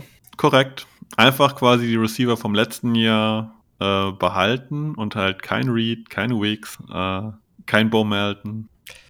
Ja, wenn man jetzt die Saison so sieht, also vor der Saison hätte ich mit Sicherheit gesagt äh, nein und äh, vor der Saison hieß es auch immer, ja, wir werden viele Sets mit zwei Running Backs sehen, mit Dylan und Jones, weil du musst ja deine zwei besten Spieler in der Offense musst du aufs Feld bekommen und so weiter und so fort. Also vor der Saison hätte ich das bestimmt nicht so gesagt, aber jetzt nach der Saison muss man sagen, ich ja, nehme das auf jeden Fall so, wie es jetzt gekommen ist mit Bummelton, äh, Reed und Wicks. Keine Frage. Also du sagst quasi, das wäre mit den anderen schwieriger geworden. Ja. Mit der Gruppe aus dem letzten Jahr. Also Ja. wenn wir jetzt aber mal die Namen nochmal fallen lassen, weil man manche Sachen vergisst. Letztes Jahr waren halt Watson, Lazar, Dubs äh, so die primären Receiver. Danach kamen halt Robert Tonyan, Randall Cobb, Sammy Watkins, Mercedes Lewis. Ähm, teilweise war dann noch Amari Rogers da, der Juwan Winfrey. Also ich glaube, dass Love eine sehr gute Saison hatte, aber die Umstände sind auch, sind die besser, die sind jünger und sie overperformen auf jeden Fall. Was total gut ist. Und overperformen ist null negativ konnotiert jetzt bitte, dass es irgendwie, dass ich Schlechteres erwarte, sondern einfach nur, die Erwartung konnte man vor der Saison nicht haben, dass die Surroundings ihm so helfen können, trotz der Ausfälle von Watson und Aaron Jones. Absolut, ja. Genau, ansonsten zur Offense vielleicht noch, wenn du sonst kein Take mehr zu Jordan Love hast. Ähm, kurz ein paar Worte noch zur O-Line, wobei ich glaube, in dem Spiel gibt's da nicht so viel zu erwähnen. Ähm, Zach Tom musste zwischenzeitlich mal kurz raus, ähm, musste sich kurz behandeln lassen, kam ansonsten aber zurück. Ähm, ja, hast du sonst noch irgendwelche Takes ähm, zur Offensive Line? Nur das, was wir jede Woche sagen. Wer auch immer diesen Narren gefressen hat an der Right Guard Rotation. es funktioniert irgendwie, ähm, aber es ist schon besonders auf NFL-Level. Ja, und nächste Woche kommt da auf jeden Fall auf die O-Line mit Michael Parsons nochmal eine richtig große Herausforderung. Bin ich auch gespannt, wie das aussieht. Aber jetzt auch gegen den Bears Pass Rush sah das richtig gut aus. Ähm, Love hatte Zeit in der Pocket und ja, Run Game haben wir schon angesprochen. Aaron Jones hätte natürlich diese äh, 111 Yards, die er am Ende hatte, hätte natürlich ohne entsprechendes Blocking der O-Line auch nicht zustande bekommen. Von daher gibt es, glaube ich, am Play der O-Line insgesamt in der Woche wenig auszusetzen. Und ja, Sebastian, dann müssen wir noch über die Defense sprechen. Ähm, du hast es ja eben schon mal gesagt. Äh, meine Vermutung war ja auch, dass Matt LaFleur da so ein bisschen die Finger im Spiel hatte. Ich glaube, neun Punkte, äh, wenn das vor dem Spiel einer gesagt hätte, hätte man auch sofort unterschrieben, oder? Also neun Gegenpunkte. Auf jeden Fall und äh, ich glaube, du hast einfach recht. Weil, also, ähm, wer erinnert sich noch an das Spiel gegen, war das Tampa, als Matt LaFleur zur Halbzeit gesagt hat, dass äh, in der Kabine ein heftiges Wörtchen in Richtung Defense äh, rausgefeuert hat, dass jetzt hier mal bitte was angepasst, was umgestellt werden soll. Also wenn er systematisch nicht involviert ist, dann ist er mit klaren Kommandos mindestens involviert, dass äh, jetzt das und das quasi trainiert gemacht werden sollte und dass der Gameplan, vielleicht gibt er die Spielzüge nicht vor, aber dass er einfach sagt, dieser Gameplan wird jetzt halt eben nicht über, ähm, ja, über, über tiefe Zones gedeckt, sondern wir gehen hier aggressiv drauf. Und was Lafleur ja bewiesen hat, ähm, ist einfach, dass die Packers ja aggressiv sein können. Wir erinnern uns allesamt noch an das Spielchen, war das gegen die Chiefs, äh, als wir zuerst den Ball gewollt haben, was eigentlich auch sehr unüblich ist. Und ähm, ich kann mir schon vorstellen, dass eine klare Ansage ist von Lafleur, dass einfach der Pass Rush hier jetzt in den Vordergrund rücken muss, dass wir eine breite und eigentlich auch versatile und gute Line haben. Wir wollen die Namen nicht alle aufzählen. Ihr wisst, Gary, Clark, Brooks, Anagbare, Preston Smith. Ähm, dass das genutzt werden muss und dass wir uns nicht darauf verlassen sollten, dass da hinten die vielleicht auch etwas wackeligere Truppe das Spiel rumreißt defensiv. Ja, also ich glaube auch, dass da äh, Matt LaFleur sich eingemischt hat und möglicherweise halt auch das äh, Playbook ein bisschen eingestrichen hat, vielleicht um das vereinfacht zu sagen, weil wir sehen jetzt halt aggressiver im, ähm, ja, im Blitzing auch, ähm, kreativere Blitz-Packages und halt nicht mehr dieses extreme Off-Coverage-Spielen irgendwie bei zweiter oder dritter und lang irgendwie, dass so die Cornerbacks ewig weit äh, wegstehen von den Receivern. Das ist jetzt irgendwie deutlich weniger geworden. Ähm, es ist natürlich aus der Fernsehperspektive immer schwierig zu sagen, ob das jetzt eine Zone oder Man-Coverage ist, aber ich finde auch, die Packers spielen gefühlt ein bisschen mehr Man-Coverage, dann auch in solchen entscheidenden Situationen. Ähm, ja, und der Plan, der Plan geht jetzt erstmal auf darf man natürlich jetzt auch nicht überbewerten. Die zwei Spiele gegen ähm, ja, Jaron Hall, Nick Mullins und ähm, Justin Fields. Da kommt und Nathan Peterman. Ja, stimmt, ein, ein Snap. Zwei, oder? Ich glaube, glaub, es hat tatsächlich nur einer. Okay, aber man kann, Nathan Peterman kann sagen, er war gegen Joe Barry fehlerlos. Ja, hat einen astreinen Toss hat er gespielt, ohne Fehler auf den Running Back, auf Khalil Herbert. Stark. ja, ähm, nee, man darf das natürlich nicht überbewerten, aber ähm, ja, nach dem, nach dem Spiel gegen die Panthers, wo wir 30 Punkte kassiert haben, und ich glaube, die Panthers haben in den beiden Spielen nach dem Spiel gegen die Packers tatsächlich gar keine Punkte mehr gemacht. Also gestern haben sie auf jeden Fall keine Punkte gemacht. Ich weiß nicht, die Woche davor bin ich mir jetzt gerade nicht sicher, aber ja, die Packers haben da den Turnaround geschafft mit der Defense. Und ähm, ja, wir beide vermuten, Matt LaFleur hatte die Finger im Spiel. Das ist natürlich schwierig zu beurteilen. Und die Frage ist natürlich auch, die sich jetzt daraus dann wieder ableitet, hat das irgendwelche Konsequenzen auch für die Entscheidung mit Joe Barry für die Offseason beziehungsweise für die kommende Saison? Weil das ist ja fast eine ähnliche Situation wie letztes Jahr. Und ich finde es grauenhaft. Ich glaube, dass wahrscheinlich nicht nur ich und du, sondern auch einige andere draußen den Tweet von Preston Smith irgendwie gelesen haben. Ich kenne, weiß den Wortlaut nicht mehr, aber hat geschrieben, äh, dass sie das äh, für Joe B. Irgendwie jetzt hier ihr Level hochgeschoben haben. Und oh, Leute, ähm, das ist ja wie täglich grüßt das Murmeltier, ne, dass man den Film irgendwie wieder von vorne guckt. Auch wenn es jetzt besser läuft, aber die Uhr von Joe Barry ist abgelaufen. Wenn du mich fragst, schon zweimal. Ne, also ähm, da kann eigentlich kein Weg dran vorbeiführen. Aber scheinbar muss man sagen, ist er beliebt bei den bei einigen Spielern. Vielleicht nicht bei allen, aber der komplett verhasste Koordinator scheint er trotzdem nicht zu sein. Ja, äh, wirkt für uns als Fan und äh, sehr weit Außenstehende durchaus äh, komisch und können wir nicht so richtig nachvollziehen. Andererseits haben wir eben auch kurz darüber diskutiert, weiß man auch nicht, wie das im Zusammenhang steht, aber ähm, David Bakhtiari hat auf Instagram irgendwie eine Story geteilt, wo ähm, ja Spieler vor der Saison war es, glaube ich, aber noch gewesen, irgendwie Defensive Coordinator gerankt haben oder allgemein Koordinatoren gerankt haben. Und ähm, ja, der hat das irgendwie geteilt mit den Top 5 wo natürlich Joe Barry nicht dabei war. Weiß nicht, ob das auch so ein Wink mit einem Zaunfall irgendwie ist, keine Ahnung. Vielleicht interpretiert man da auch als Fan mehr rein, als er ist. Ähm, ja, aber ich glaube trotzdem Turnaround, den wir jetzt kurz angesprochen haben, sind sich die Fans, glaube ich, einig, dass es äh, das mit Joe Barry trotzdem sein sollte nach der Saison. Aber ja, wer weiß, was in den Playoffs noch passiert. wer weiß, wie die Defense jetzt performt. Ähm, keine Ahnung. Wirklich viel Geld drauf wetten würde ich jetzt aktuell tatsächlich nicht. Ich auch nicht. Ich auch nicht. Also das ähm, wir haben auch, glaube ich, schon lange und breit besprochen. Äh, ich bin gespannt, was die Offseason zeigt, aber aus meiner Sicht kann das eigentlich nur in eine Richtung.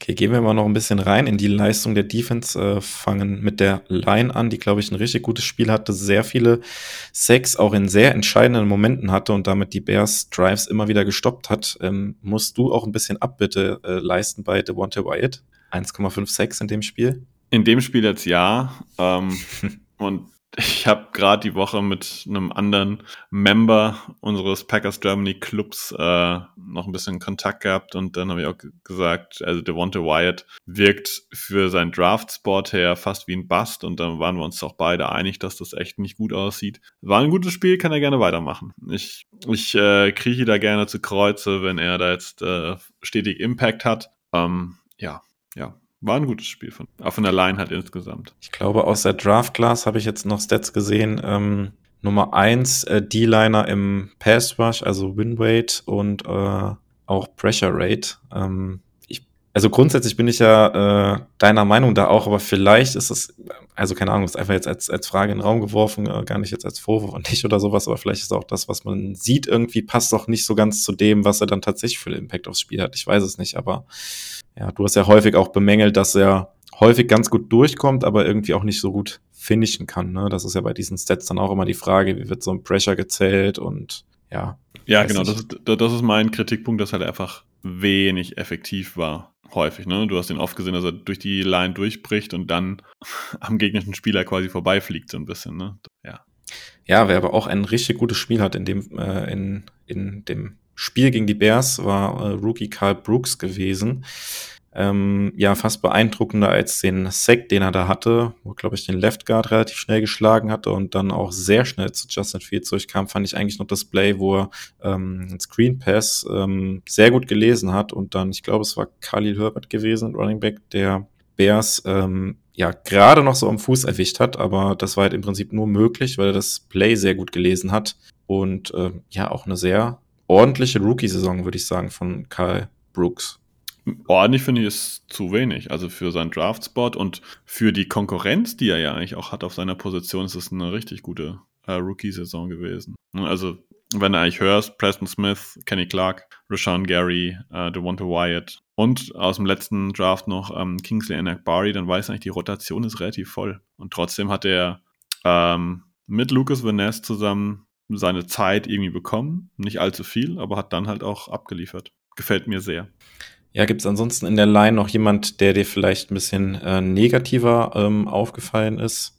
Negativer jetzt gar nicht, würde ich sagen, in der Line. Ähm, ich fand sie insgesamt solide. Ich finde halt die, die Snap-Verteilung ist immer so ein bisschen, bisschen weird. Äh, weil ich fand jetzt Lucas Van Ness hat mir eigentlich gut gefallen, ähm, aber war es total wenig auf dem Feld. Am Ende waren es zwölf Snaps. Ähm, hat trotzdem Sack gehabt. Ähm, ja, aber wie oft thematisiert, wem willst du die Snaps nehmen? Die meisten liefern ab. Ich hätte auch gedacht, dass Ness in dem Spiel vielleicht eine größere Rolle hatte. Er ist ja auch einer von denen, ähm, der vielleicht auch der bessere Run-Defender ist und auch einer, der in Space auch sehr athletisch ist. Also da muss man sich nur an das äh, Play erinnern im, in Woche eins, als, äh, als er Justin Fields aus der Pocket rausgescrambled ist und äh, Lucas Van Nester seinen ersten Karriere-Sack in der NFL gelandet hat, weil er ihm da hinterher gelaufen ist und man nie im Leben gedacht hätte, dass ein Edge-Defender Justin Fields da irgendwie in Space irgendwie noch einholen kann. Deswegen hätte ich schon gedacht, dass er in dem Spiel eine, eine größere Rolle hat, gerade weil er halt da so gut ist und vielleicht als Run-Defender sogar schon besser spielt als Rashan Gary.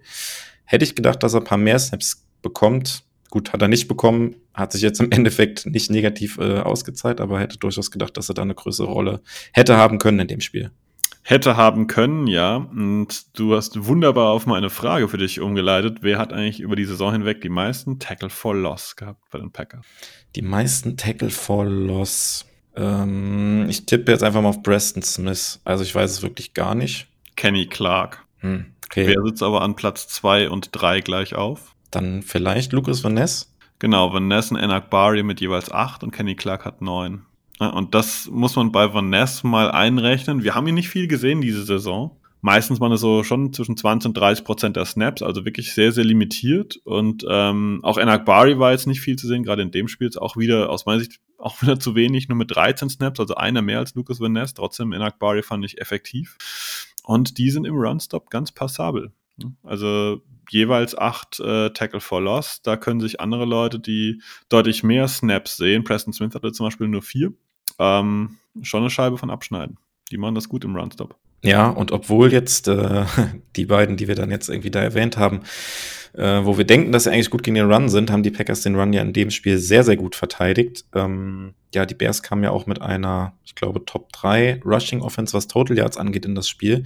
Und am Boden ging im Prinzip gar nichts. Das war auch so ein bisschen die Befürchtung eigentlich, die ich hatte nach dem Spielverlauf auch so ein bisschen. Die Bears sind ja in Führung gegangen mit den ähm, drei Punkten. Dann haben die Packers das Field Goal verschossen. Und dann habe ich schon so gedacht, oh je, wenn die Bears halt jetzt anfangen, halt den Ball gut zu laufen und dann eventuell einen Touchdown nachlegen, du 10-0 hinten bist und so weiter. Das hat mich schon überrascht, dass die Bears halt am Boden auch irgendwie gar nichts machen konnten so richtig. Und äh, ja, weil wir alle natürlich auch wissen, dass die Run-Defense jetzt nicht gerade die Kernkompetenz der Packers ist. Ähm, aber auch da offensichtlich der Gameplan war gut gewesen. Und äh, wenn man dann nochmal weitergeht mit den Spielern, ich glaube, Quay Walker hat in dem Spiel auch ein äh, gutes Spiel gemacht. Ähm, Tackles haben gesessen, wenn er dran war, hat leider einen Sack verpasst gegen Justin Fields, wo er so ein bisschen vorbeigeflogen ist. Aber ansonsten, glaube ich, war das auch ein sehr gutes Spiel von äh, Quay Walker. Oder wie hast du ihn gesehen? Ja, was sage ich jetzt aber Leuten, die sagen, könnt ihr euch noch an diesen Run von DJ Moore quer übers Feld erinnern, als er Quay Walker abgehängt hat? Da sage ich, ähm, auch wenn man es nicht gerne hört, das war auch well executed von den Bears, weil da stand äh, Jay Alexander auf ähm, DJ Moore und dann ist DJ Moore eine Art Slant gelaufen plötzlich und äh, da war, glaube ich, noch ein Spielerpärchen zwischen Jair Alexander und ich glaube, es war auch der Auftrag von Alexander, quasi in seinen Raum da rein zu droppen, wen zu übernehmen. Und ähm, ja, Linebacker gegen DJ Moore. DJ Moore ist ein guter Receiver. Also da jetzt äh, Quay Walker für, ich sag mal, überspitzt zu begraben, das wäre nicht fair. Der hat ein gutes Spiel gemacht und das hätte die Defense als, ich nenne es mal Ganzes, besser verteidigen müssen. Genau, das stimmt. Aber ich glaube, das ist auch das einzigste Play, was mir jetzt so in Erinnerung geblieben ist, wo er irgendwie halt aufgefallen ist, außer jetzt halt diese verpasste Sex so ein bisschen, okay, aber das passiert gegen einen athletischen Quarterback auch schon mal. Ansonsten, äh, ja, Tackles haben gesessen und ähm, ja, viel, viel unauffälliger dagegen fand ich tatsächlich auch Devontae Campbell, der in dem Spiel jetzt äh, zurückgekommen ist. Äh, wie, hast du, wie hast du ihn gesehen? Also mir ist er tatsächlich kaum aufgefallen, weder negativ noch positiv. Ja, das ist ähnlich eigentlich, wenn ich, ich bin wie bei Jay Alexander, der ist mir auch jetzt nicht allzu stark aufgefallen. Ähm, wobei bei Alexander muss man sagen, sind auch wenige Bälle in seine Richtung gegangen. Ist aber, finde ich, nicht immer ein schlechtes Zeichen, wenn die Linebacker und Cornerbacks jetzt nicht so deutlich auffallen. Das heißt, dass da zwar keine Big Plays entstehen, aber halt auch keine großen Fehler entstehen. Und das ist für mich so, wo ich sage, ja, ähm, Note 3 versetzt. Ja, und weil du Jay Alexander ansprichst, können wir äh, gerne da auch direkt weitermachen. Ähm, das war jetzt also muss man schon sagen, haben die Packers, glaube ich, auch ähm, und auch Jay Alexander selbst haben sich da gut aus dieser Situation rausmanövriert mit dieser einen Spielsperre, wie er sich jetzt danach verhalten hat. Und äh, man hat fast das Gefühl gehabt, es hat noch so eine extra Portion Motivation ihm irgendwie gegeben, oder? Wie würdest du das sagen? Du warst ja letzte Woche im Podcast nicht dabei. Wie, wie hast du die ganze Situation um ihn gesehen und jetzt sein Zurückkommen aufs Feld? Ähm, vielleicht sehe ich es ein bisschen anders. Äh Sie haben ihn auf jeden Fall gut kontrolliert. Ich sag mal, oder gut eingefangen. Ich weiß nicht, inwieweit er da einsichtig ist, ne, weil auch das hat man schon ein paar Mal. Er ist halt schon so ein Typ, glaube ich, der nicht einfach zu handhaben ist, aber auf jeden Fall hat man ihm mitgeteilt, dass das jetzt so und so ist und er hat es auf jeden Fall akzeptiert und er kann es auf jeden Fall nach außen hin so mittragen. Ähm, dass er ein bisschen aufgeputscht ist oder ein bisschen, bisschen scharf auf das Spiel war, auch jetzt wieder zu zeigen, dass er wieder da ist. Ich fand, das ist mir schon so ein bisschen aufgefallen, dass er nach dem einen oder anderen Spielzug da äh, nicht geflext hat, aber schon sehr, sehr aufgerückt, ich nenne es mal rumgehüpft ist und äh, bei Justin Fields teilweise schon im Ohr lag, ihm da irgendwie was zu erzählen. Bei ihm weiß man nie, ob er das nicht sonst auch gemacht hätte, aber er war obwohl er jetzt kein Interception oder was auch immer hatte, war er irgendwie trotzdem präsent auf dem Feld, nenne ich es mal so. Und daher, die Packers haben das gut gemanagt, er hat das Richtige danach gesagt und äh, dann sollte man jetzt auf 5 auch gerade sein lassen. Ja, dann können wir uns jetzt nächste Woche auf ein spannendes Duell mit äh, CD Lamb freuen. Vielleicht, ja, bevor nicht vielleicht, ist einer der Top 3 Wide Receiver dieses Jahr, kann man glaube ich schon so sagen. Das wird glaube ich auch ein spannendes Duell. Ja, und gegen die Bears auf der anderen Seite dann ähm, Valentine der gespielt hat. Ähm, ja, also insgesamt die Cornerbacks fand ich, dass sie kaum wirklich mal gefordert waren oder auch die Chance hatten, Blaze zu machen. Natürlich Valentine mit der einen Situation, wo er eine Interception fangen könnte. Aber das war jetzt so, ja, ein kleiner, kleiner Kritikpunkt. War jetzt am Ende zum Glück nicht spielentscheidend. Die Bears gehen aus der Situation raus, haben drei Punkte gemacht, äh, statt mit null rauszugehen. Aber ansonsten, ja, fand ich auch von Valentine kein ähm, ja, ein solides Spiel, weil er im Prinzip halt wenig gefordert war auch, oder? Wie hast du ihn gesehen? Ja, ja, es, es war, es war okay. Ähm, letztendlich muss man es ja die Sache rund machen. Die Packers waren offensiv dominant und die Bears hatten halt zwar, ich glaube, auf der Uhr waren es dann am Ende doch 28 Minuten den Ball, aber da ist ja offensiv nicht viel passiert. So, das muss man jetzt mal ehrlich sagen. Ne? Da ist jetzt ja nicht, dass da irgendwelche Big Plays gefallen sind oder was auch immer oder angesetzt waren, dass da jetzt ein Big Play kommt, sondern da ist einfach nicht viel passiert und deswegen gab es auch wenig Chancen zu glänzen.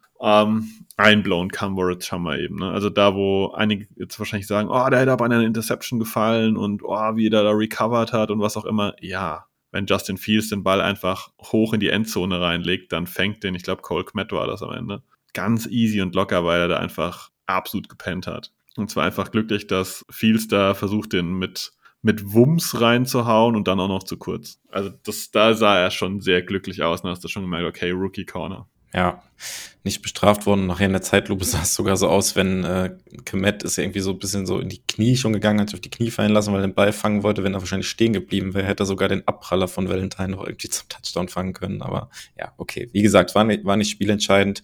Und ich glaube, wir können auch bei den Safeties brauchen wir auch nicht so viele Worte verlieren. Ich glaube, ähm, ja, Owens hat Glück gehabt in der einen Situation gegen Justin Fields, dass er da keine Flagge bekommen hat. Das hätte natürlich auch nochmal ähm, ja, teure 15 Yards werden können. Ähm, Übrigens fand ich dann auch bemerkenswert, dass die NFL ja angeblich so viel Wert da auf ähm, ja, Concussion etc. und Spielerschützen etc. liegt und äh, legt und dann sieht man in der Zeitlupe, wie Justin Fields da wirklich auf den Boden gehämmert wird und der Kopf da aufschlägt und dann bleibt da erst irgendwie zwei Plays drin und dann ist er halt irgendwie so für 30 Sekunden kurz raus und wird dann gecheckt. Also ich, keine Ahnung, ich bin kein Arzt, aber kann man so schnell eine Gehirnerschütterung ausschließen? Keine Ahnung, das fand ich eine komische Situation, aber weiß nicht, ob uns das als Packers-Fans ja größer tangieren sollte, aber. Der, der wichtige Punkt ist, er hat Glück gehabt. Und ich finde, er muss daraus lernen, dass man das eigentlich nicht machen kann, vor allem nicht in so einem Spiel. Also, ne, wenn, nee, man kann es echt gar nicht schönreden, ne? Also, sollte er auch nicht beim 34 zu 7 Führung gegen Carolina machen. Das war dämlich. Also, da muss er wirklich die Finger weglassen, hat einfach nur Glück gehabt, weil der Hit war, war late. Nichts anderes. Schulter hin, Schulter her, der war spät. Aber ich glaube, wir kommen noch mal zu einer Königsdisziplin. Daniel Carlson, äh, nicht Daniel, ähm, ist der andere. Ähm, Anders, Anders Carlson. Carlson, ja. Ja.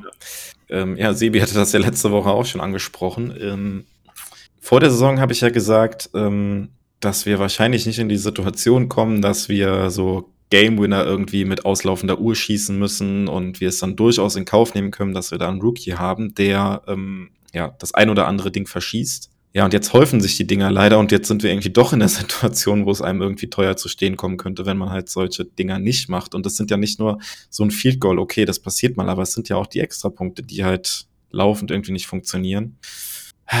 Ja, ich weiß nicht, ob die Packers sich am Ende da so einen Gefallen mitgetan haben. Das könnte halt irgendwie auch so ein bitterböses Ende irgendwie nehmen mit so einem, ja, Field Goal irgendwie aus 15 Yards oder sowas, dass man jetzt in Dallas irgendwie verschießt und deshalb dann aus den Playoffs ausscheidet. Also ich will es nicht beschreien.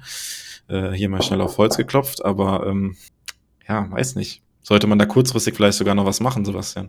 Nochmal so bei einem Mason Crosby oder so anrufen. Ich glaube, ich habe gesehen, dass Crosby bei den ähm, Giants unter Vertrag steht. Er hat jetzt, glaube ich, auch zwei Spiele, drei Spiele gemacht da irgendwie. Ist ein bisschen komisch, finde ich. Aber ähm, aber machen sollte man jetzt nicht. Also du bist das Schiff jetzt bis hierhin mit der Besatzung gefahren und jetzt einen anderen Kicker irgendwie innerhalb von einer Woche da einarbeiten. Also wenn man das Gefühl hätte, dass Carlson das auf lange Sicht nicht hinbekommt, hätte man während der Saison reagieren müssen. Also das würde ich jetzt für einen, für einen falschen Move halten, jetzt hier irgendwie, keine Ahnung, wer da draußen ist. Greg Joseph irgendwo unter Vertrag, so ein Gedönse da jetzt zu, zu verpflichten. Ähm, wir haben alle seine Struggles gesehen dieses Jahr. Du hast die Extrapunkte erwähnt, da hat er fünf Stück verschossen. Das war zumindest letzte Woche noch äh, Liga-Spitzenwert. Nach dem Wochenende weiß ich es nicht, habe nicht die verschossenen Extrapunkte der anderen äh, Kicker gezählt. Ähm, ja, und wie du gesagt hast, es sind immer wieder Field Goals, die verschossen werden. Ja, ähm, Rookie-Kicker halt. So doof ist Dings muss man ein bisschen aushalten. Die brauchen auch noch ein bisschen Routine und man muss halt eins sagen, Long Snapper, Holder und Kicker waren neu. Da war nichts eingespielt und bin jetzt nicht der Kicking-Experte, dass ich sage, hier der Ball stand immer erst rein. Aber klar ist, dass das in den Playoffs jetzt unangenehm wäre, wenn die Packers wegen sowas ausscheiden. Ja, anderer Punkt noch zu den Special Teams, der halt in dem Spiel fand ich gegen die Bears jetzt auch aufgefallen ist, war, dass die Bears halt laufend auch äh, gute Feldposition als äh, Start hatten, weil äh, ja Kickoffs erstens nicht lang genug waren und zweitens dann auch die Returns, die Tackles halt im ersten Moment nicht gesessen haben und die Bears häufig an der 30, 34 gab es, glaube ich, eins, ähm, gestartet sind, sind natürlich am Ende auch so, ja, man kann jetzt sagen, es sind nur neun Yards bessere Feldpositionen oder zehn Yards besser oder was dann noch immer ist, aber klar, das sind am Ende auch Dinger, die entscheidend sein können und fällt natürlich auch auf die Special Teams irgendwie zurück. Halt auch noch so ein Punkt, der mir in dem Spiel ein bisschen negativ aufgefallen ist. Die relativ häufig bessere Feldposition als, 25, als die eigene 25, wo die Bears starten konnten. Ähm, schwieriges Thema, finde ich. Da haben wir gleich auch vor ein paar Wochen mal drüber gesprochen. Ist das eine Anweisung? Weil es ist ja nicht so, dass die Kicks deutlich vor der Endzone runterkommen, sondern sie kommen quasi immer so zwischen fünf und einem Yard in diesem Bereich runter. Und also Kraft hat Carlson eigentlich im Bein. Die Distanz sollte nicht das Problem sein. Das wirkt wie eine Anweisung, dass man das so möchte, dass die gegnerischen Teams da eben halt nicht mit einer Ruhe beginnen, sondern mit so einem hektischen. Aber ich traue den Packers dieses Jahr alles zu. Wie gesagt, wer das, das ganze Jahr seine O-Line eigentlich durchrotiert. Ähm, wer, wer eine Zeit lang gefühlt nur mit AJ Dillon läuft. Ne? Also wer James Robinson holt, ihn quasi nicht einsetzt, dann wieder Patrick Taylor holt, also zurückholt und wer die Wide Receiver so aus dem Nichts so entwickelt. Also da ist irgendwie alles möglich. Also daher, ich habe ich hab keine gute Antwort, außer ich fände es auch mal cool, wenn der Ball mal in die Endzone gekickt werden würde. Yes. Aber irgendwie ist es nicht so relevant für die Packers. Ja, ähm, ich weiß nicht, hast du ansonsten noch ähm, eine Sache zum Spiel? Ich hatte noch eine Stat, habe ich noch rausgesucht, ist jetzt auch nicht speziell bezogen auf das Spiel, aber ähm, was so ein bisschen nochmal unterstreicht. Ähm, die gute Performance in den letzten drei Spielen der Offense. Äh, eine sehr interessante Statistik fand ich, dass die Packers in den letzten drei Wochen, also die Spiele gegen die Panthers, Vikings und Bears, von allen Teams in der NFL mit Abstand das beste Team sind, was eine, ähm, ja, was den Prozentwert angeht bei Third Down Conversions. Also aus 63 Prozent ihrer Third Downs machen die Packers in den letzten drei Spielen ein neues First Down und sind damit mit deutlichem Abstand über 10 Prozent besser als der Zweitplatzierte. Und ähm, das unterstreicht, glaube ich, nochmal diese ja, diesen Weg, den die Offense jetzt hat und dass man, wir haben in der, ähm, in, in, im Podcast hier zum Anfang der Saison häufig darüber gesprochen, dass die Offense sich halt in schwierige Situationen bringt, dass man häufig Zweiter und lang, Dritter und lang hat und das hast du halt jetzt die letzten Spiele nicht mehr gehabt. Du hast jetzt das Laufspiel mit Aaron Jones gehabt und es gibt ja, wir hatten jetzt auch in dem Spiel keine, keine Holdingstrafe irgendwie der Offense oder sowas. Also die, die Disziplin ist besser geworden. Man bringt sich einfach nicht mehr so schwierige Situationen, wie das auch zu Beginn der Saison war. Und ich finde, das beschreibt nochmal äh, ganz gut den, den Aufwärtstrend der, der, ähm, ja, des zweiten, zweit, der zweiten Saisonhälfte so ein bisschen. Und ja, ist, glaube ich, was mit einem guten Gefühl kann man da in Richtung Playoffs gehen, auch mit, mit diesem Wert. Also diese Statistik fand ich sehr beeindruckend nochmal. Ja, das ist auch. Das ist auch. Also die Entwicklung, aber die Packers genommen haben als Team, vor allem halt offensiv, ist schon sehr, sehr beeindruckend. Wir haben das an ganz vielen Stellen ja schon wiederholt. Ein junger Quarterback, erste Saison, eine O-Line nach dem Rückschlag, es ist ein Rückschlag mit Bakhtiari, was auch immer, also nachdem Bakhtiari einfach nicht spielen konnte, ähm, neu aufgebaut, Rashid Walker da reingeworfen, Zach Tom dann spielt er rechts. Äh, wir haben fast nur Rookie-Receiver. Wir sind absolut junges Team, zwei junge Titans. Ja, wie willst du es eigentlich noch schwerer machen? Also man, man muss ehrlich sein, ne? also andere Teams, die haben da Sachen, die funktionieren. Also das will ich jetzt gar nicht Sam Laporta wegnehmen in Detroit. Aber die haben da halt Decker und Sewell als Tackles außen stehen. Da läuft Amon Ross St. Brown rum, der seinen Wert nachgewiesen hat. Da steht Jared Goff, der keine Ahnung, was ist Jared Goff, lass mal legen, die achte Saison ist, glaube ich. Ja, das sind, das sind Veterans, die da spielen. Und dann kann er dazwischen natürlich dann, dann entsprechend glänzen, ne? Ja. Und die Packers haben eigentlich nur junges Blut da rausgeworfen und teilweise Leute, die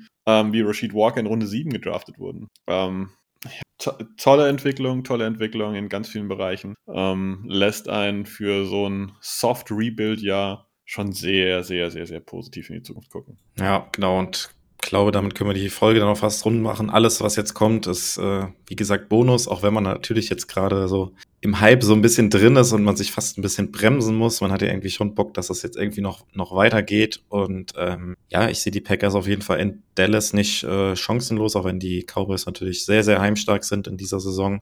Wird natürlich absolut keine leichte Aufgabe, aber die Underdog-Rolle hat den Packers ja auch Mitte der Saison schon ganz gut gelegen.